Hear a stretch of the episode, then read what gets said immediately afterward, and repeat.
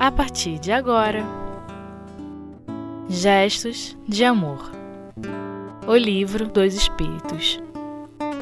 O Bem e o Mal. Quinta parte. Com Altivo Panfiro. Pergunta 638 Parece, às vezes, que o mal é uma consequência da força das coisas, tal, por exemplo, a necessidade em que o homem se vê, em alguns casos, de destruir e até, até mesmo o seu semelhante. Poder-se-á dizer que, então, há infração da lei de Deus? Quer dizer, há momentos na vida do homem que parece que o mal está tão presente, né? E ele até apresenta como exemplo a necessidade que o homem tem de destruir o seu semelhante, matar alguém. Então, numa hora dessa, há culpa ou não há culpa da pessoa? Aí vem a resposta. Embora necessário, o mal não deixa de ser o mal. Essa necessidade desaparece, entretanto, à medida que a alma se depura, passando de uma para outra existência. Então, mais culpado é o homem quando pratica, porque melhor o compreende. Então está claro isso, né? Não precisa nem de, nem de explicação, né? Autoexplicativo. Então vamos lá. O mal, embora necessário, não deixa de ser o mal. O que, é que significa isso? Que o mal não deixa de ser o mal, quer dizer, o mal é sempre um erro. O mal é sempre um erro, né? O mal é sempre um erro. Não deixa de o mal, não deixa de ser um erro. Por mais que a gente justifique, por mais que você queira justificar, mostrar por que, que a pessoa teve que tomar aquela atitude, mas vocês vejam que mesmo quando nós tomamos uma atitude e nós justificamos aquela atitude, intimamente a gente sente alguma coisa dentro de nós dizendo assim, mas não era para ter feito dessa maneira. Por quê? Porque a gente sente que foi um erro. Sendo um erro, o que é que acontece? É uma coisa errada, é um mal. Aí a criatura diz assim, mas por que que às vezes numa sociedade você se vê obrigado a, no caso aqui que ele citou, a matar? Por que que numa sociedade você se vê obrigado a matar. Ele usa outro termo, ele usa destruir. Diferente de matar, mas vamos, vai servir aí como exemplo. Por que, que você faz isso? Porque, em verdade, você não tem outra opção, você não sabe, aliás, você não sabe, não é que você não tenha. Você não tem outra opção e não tem outra opção por causa de quê? O orgulho. Só posso solucionar as coisas dessa maneira. O orgulho. Então você se vê obrigado a cometer um desatino, porque você não é capaz de descobrir outra opção, não tem opção, não tem outra opção, e não tem outra opção, você quase sempre o motivo da falta de opção é o orgulho. Aí a gente vê, por exemplo, que uma outra coisa que existe nessa, nesse ato de destruir é por causa, aí sim, a ignorância. A ignorância. Às vezes você não tem opção, porque você não sabe descobrir outras coisas. E às vezes é só mesmo ignorância. Por exemplo, o selvagem. Ele mata por pura ignorância. Mas um homem civilizado, ele não vê outra opção. Por exemplo, a sociedade que adota a pena de morte para resolver os problemas do, dos seus criminosos. Não teve opção? Teria. Qual seria a opção? A educação. Mas aí entra aquelas histórias, né? Estou sustentando bandido, estou não sei o que, estou não sei o que. Aí entra aquela porção de coisas que vai acontecendo que você não tem outra opção. E essa opção geralmente é por causa do orgulho. Então, quando você diz assim, o mal é sempre um erro, quer dizer o quê? Na verdade, quer dizer que nós ainda não aprendemos a descobrir opções para as soluções dos nossos para a solução dos nossos problemas. Nós não descobrimos ainda opções. Então continua aqui assim. Embora necessário, o mal não deixa de ser o mal. Então estamos conversando. É mal, é mal mesmo, né? Essa necessidade desaparece, entretanto, à medida que a alma se depura, passando de uma a outra existência.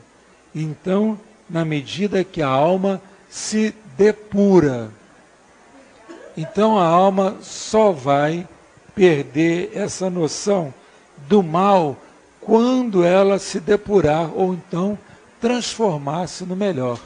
Mas ele dá aqui a chave. Isso, entretanto, só se dará a passando de uma para outra existência. Então, os espíritos aqui estão falando de reencarnação. Reencarnação. E os espíritos estão mostrando o quê? Que isso só se dará essa necessidade, necessidade de fazer o quê? De cometer esses erros, de matar, de não ter opção, de ignorância, de orgulho, de interesse, só se dará quando ela se depurar. Então vocês vejam que essa visão terá que ser o quê? Essa visão da gente terá que ser milenar. Você não consegue fazer isso para uma única vida. Fulano vai se melhorar. Vai se melhorar quando? Quando é que vai se melhorar? Aí o Espírito já bota a gente, já manda a gente botar o pé no freio, né? Quando é que esse negócio vai acontecer? Sei lá quando. Sei lá quando. Põe o pé no freio. Para nós não nos tornarmos exigentes. Essa visão, essa melhoria, essa transformação, como ele diz aqui, essa necessidade desaparece à medida que a alma se depura, passando de uma para outra existência. Quer dizer, depurar é melhorar o que já existe. Então você parte do princípio que aquela alma, ela existe e ela não vai, não vai ter outro jeito, ela vai existir de qualquer jeito. Agora, nós temos que depurar essa alma. Quando é que essa, essa, essa melhoria vai se dar? numa coisa que já existe. Aí a gente valoriza o processo de educação. A educação, portanto, ela é sem limites, sem fim. Ela não existe, não existe um, um, um, um término. Né? O objetivo da educação é tornar a criatura melhor. Mas quando é que isso vai se dar? É lá quando é que isso vai se dar. Você sabe que o São Luís, o nosso querido São Luís, que foi o patrono da Sociedade Espírita de Paris, foi o que fez a primeira cruzada? Foi o que fez a primeira cruzada, matou não sei quantos milhares de pessoas. É o patrono da Sociedade Espírita de Paris. O que que isso significa para nós? O que, que, que vocês acham que isso significa para nós? caso da Joana d'Arc. O que, que vocês acham? Vocês acham que o Hitler deveria dominar o mundo inteiro? ou foi bom lá o, o Roosevelt ter enfrentado, mandado matar milhares de pessoas e, e iguais a ele, o Xuxa e outros mais. Hein? Era uma defesa, a intenção era outra. Então havia uma intenção. Então, o que, que houve aqui? Está nesse coisinha aqui. Não tem opção. É a defesa, não tem opção. É o sinal da nossa inferioridade. É a necessidade do escândalo. Joana Dark, Xuxo, eh, Roosevelt, aquele negócio todo, né? Na realidade, eles foram os grandes carniceiros também, né? Agora, os motivos. aí é que a gente começa a pensar, né? Que aí nós estamos vivendo numa sociedade que ainda existe isso. Por isso eu digo, essas nossas aulas aqui nunca são conclusivas, elas são só reflexivas. conclusiva aqui só é o seguinte: é Deus existe, Jesus é o maior e a doutrina espírita, por enquanto, é que está servindo melhor ao nosso pensamento. Mas elas só são reflexivas, elas não podem ser definitivas.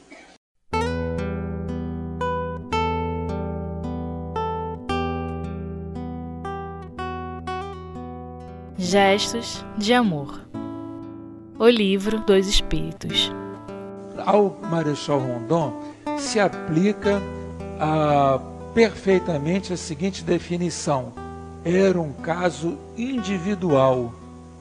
Era um caso individual. Quer dizer, ele já tinha aquilo dentro do coração dele. Morrer se preciso, matar nunca. Embora ele conduzisse um exército, ele, um grupo de soldados, naturalmente, para chegar lá na, junto aos índios, ele tinha uma posição individual, o que não significa que outros ao lado dele fizessem isso. Iguais a ele, eu vou falar para vocês de um personagem que vocês não conhecem. É um médico espiritual aqui da casa que vocês não conhecem. É coleguinha do Dr. Herman. É doutor. Esqueci o nome dele agora. Ele quer que eu não, não quer nem que eu lembre o nome dele, que ele me apagou o nome dele. Apagou o nome dele, esqueci. Eu vejo o Espírito toda hora aqui, me esqueci o nome dele. Ele apagou o nome dele. Bom, vocês vão conhecer o, o fulano, o caso do fulano, e não vão lembrar o nome dele para vocês não fixarem. Ele me apagou o nome. Ah, pois é, apagou o nome dele. Eu conheço, vejo o Espírito toda hora aqui.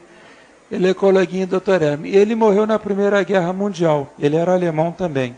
E ele, na ocasião, ele contou essa história não foi nem através de mim, através de outro médium, ele contou a história de que ele era um pacifista.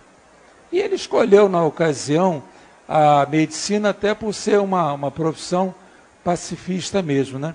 E lá ele caiu na, nas garras de um, de um oficial qualquer que achou que ele era apenas um covarde, que diante, da, da do, diante do perigo ele acabaria atirando. Disse, não adianta que eu não vou atirar. Adianta que eu não vou atirar. E aquela guerra de 14 era aquela guerra de você sair das trincheiras e avançar para outra trincheira, né? E ele avançou para outra trincheira numa hora, uma ordem lá que o, o oficial mandou que ele avançasse. Ele avançou para outra trincheira e, ele, e o oficial disse para ele: Quero ver se diante das balas você não vai atirar. E se você não atirar, e se você jogar a arma fora, você e, e não morrer, eu vou te levar à corte marcial e você vai morrer de qualquer jeito. Ele disse: Bom, morrer por morrer, então eu avanço. E avançou e foi com a arma voltada para o chão. Ele não atirou. Ele foi com a arma voltada para o chão e morreu na, na, nas primeiras saraivadas de, de bala lá. Disse: Morrer por morrer, eu vou morrer mesmo. Eu não vou dar tiro porque isso é contra a minha natureza. Então ele foi com a arma voltada para o chão e morreu. Se eu lembrar o nome dele, eu digo, mas já sei que eu não vou lembrar. Então, é, são casos individuais em que as reencarnações estão, vamos dizer assim, mais completas. Essas reencarnações são mais completas. Quando você tem uma posição como de Joana d'Arc e como Luís IX, nosso São Luís, e outros espíritos assim, nós temos que entender que a posição deles ainda é uma posição de liderança. Vocês não podem esquecer disso. É fácil tomar-se decisões individuais, mais complexa tomar decisões coletivas. Aí a gente pensa, por exemplo, no período que isso foi feito toda uma estrutura emocional. Por exemplo, quando São Luís fez a cruzada, ele foi estudos históricos, tá? Estamos falando só de estudos históricos aqui. Não vamos falar de espiritismo aqui, só estudos históricos. Ele foi vítima, na realidade, segundo estudos históricos, do Papa de, da ocasião, Inocêncio III, né? Inocêncio III, que precisava de alguém para tentar invadir aquilo lá. Só que ele, Papa, não podia fazer a coisa. Então ele convenceu ao rei São Luís, que era um rei poderoso na época, a fazer aquele, aquela empreitada. E ele convenceu como? Ele convenceu como? Ele convenceu dizendo que ali estava a Terra Santa, que precisava ser salva das, das garras dos muçulmanos. Quer dizer, será que o São Luís era tão simples assim ao ponto de ser envolvido? Ou será que ele era tão religioso ao ponto de acreditar nisso? Continuo dizendo, nada conclusivo, tudo reflexivo. Ou será que ele era tão religioso que acreditou nisso?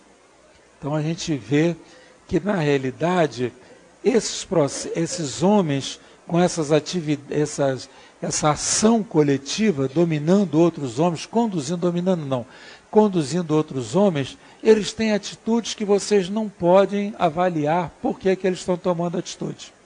Nenhum de nós pode avaliar isso. A gente fica na mão, achando que está errado. Mas o que, que se passa numa mente dessa? Então, quando a gente vê essas coisas assim, essas decisões coletivas, de uns Roosevelt, de um Churchill, houve erro? Houve. Nós aqui, simples mortais, não temos meios de avaliar por que, que esses homens tomaram essas atitudes. Falta a gente condição de perceber toda a extensão dessa, desse momento, até por serem eles condutores de grandes coletividades. Eles são condutores de coletividade, não esqueçam disso. Aí você começa a repensar na pergunta, né? Parece que o mal é consequência da força das coisas. Parece que sim. Tem momentos que o mal é consequência da força das coisas. Aí a gente diz assim: quando é que nós vamos deixar de pertencer a uma sociedade em que a gente não precise compartilhar esse tipo de mal? Quando nós vamos conseguir isso? Novamente, bota a reencarnação individual. Então nós vamos vendo que não tem nada errado, né? Nada errado na vida. Então você vê que essa consequência toda decorre do mundo inferior em que você vive. Muito bem. O mundo inferior terá que ser transformado paulatinamente. Muito bem. Como é que eu vou transformar esse mundo inferior paulatinamente? Através da minha depuração. Através da minha depuração, que eu vá ignorando o mal. Mas eu estou me depurando, mas o fulano do meu lado não está.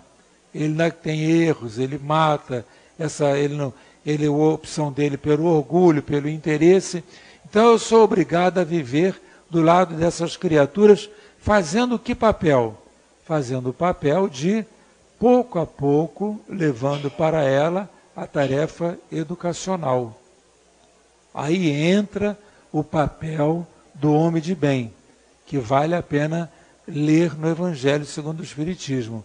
O homem de bem só por ali é que nós vamos conseguir ter a resposta. O verdadeiro homem de bem é aquele que pratica a lei de justiça, de amor e de caridade na sua maior pureza. Ele se interroga a sua consciência, pergunta se não violou essa lei, se fez, se não praticou mal, se fez todo o bem que podia, e olha só que coisa dura da gente ouvir se desperdiçou voluntariamente uma ocasião de ser útil. Voluntariamente, né? Começou a complicar para o nosso lado, né? Se ninguém tem do que se queixar dele, se ninguém tem do que se queixar dele, pergunta, enfim, se fez aos outros tudo o que desejava que os outros fizessem por ele. Então você começa a observar que, na, na verdade, nós estamos conquistando esses valores a pouco e pouco. Então, a pouco e pouco, por exemplo, com a doutrina espírita, nós estamos procurando praticar essas três leis, né? Justiça, de amor e caridade. Procuramos perguntar a nós mesmos se fizemos todo o bem que podíamos, aquela reflexão, né? Que o Espírito pede para fazer ao deitar, vamos perguntar à nossa própria consciência, dizer aquela reflexão. A doutrina espírita, por isso eu disse a vocês no início, Deus, Jesus e a doutrina espírita é o que está ajudando a gente, né? Deus, Jesus e a doutrina espírita. é, se desperdiçou voluntariamente uma ocasião de ser útil, se ninguém tem do que se queixar dele, a doutrina está propondo isso a gente. A doutrina espírita está propondo isso a gente. Então a doutrina espírita está dando meios para a nossa depuração. Mas essa depuração que, ela, que nós estamos aprendendo aqui hoje não nos exime dos erros do passado. Dos erros do passado, né? Então, essa, esse erro do passado, essa depuração será de que forma? Dolorosa, em forma de dor moral ou dor física, e será também uma forma de limpeza. O que é que vem a ser essa limpeza do nosso perispírito? Como é que vai ser? O que é que nós vamos considerar essa limpeza no perispírito? Ela virá pelo conhecimento, mas virá também pela drenagem das vibrações que nós adquirimos quando nós cometemos um erro. Então vamos reler a pergunta. Parece, às vezes, que o mal é uma consequência da força das coisas. Tal, por exemplo, a necessidade em que o homem se vê, em alguns casos, de destruir e até, até mesmo o seu semelhante. Poder-se-á dizer que, então, há infração da lei de Deus? Aí vem a resposta. Embora necessário, o mal não deixa de ser o mal. Essa necessidade desaparece, entretanto, à medida que a alma se depura, passando de uma para outra existência. Então, mais culpado é o homem quando pratica, porque melhor o compreende.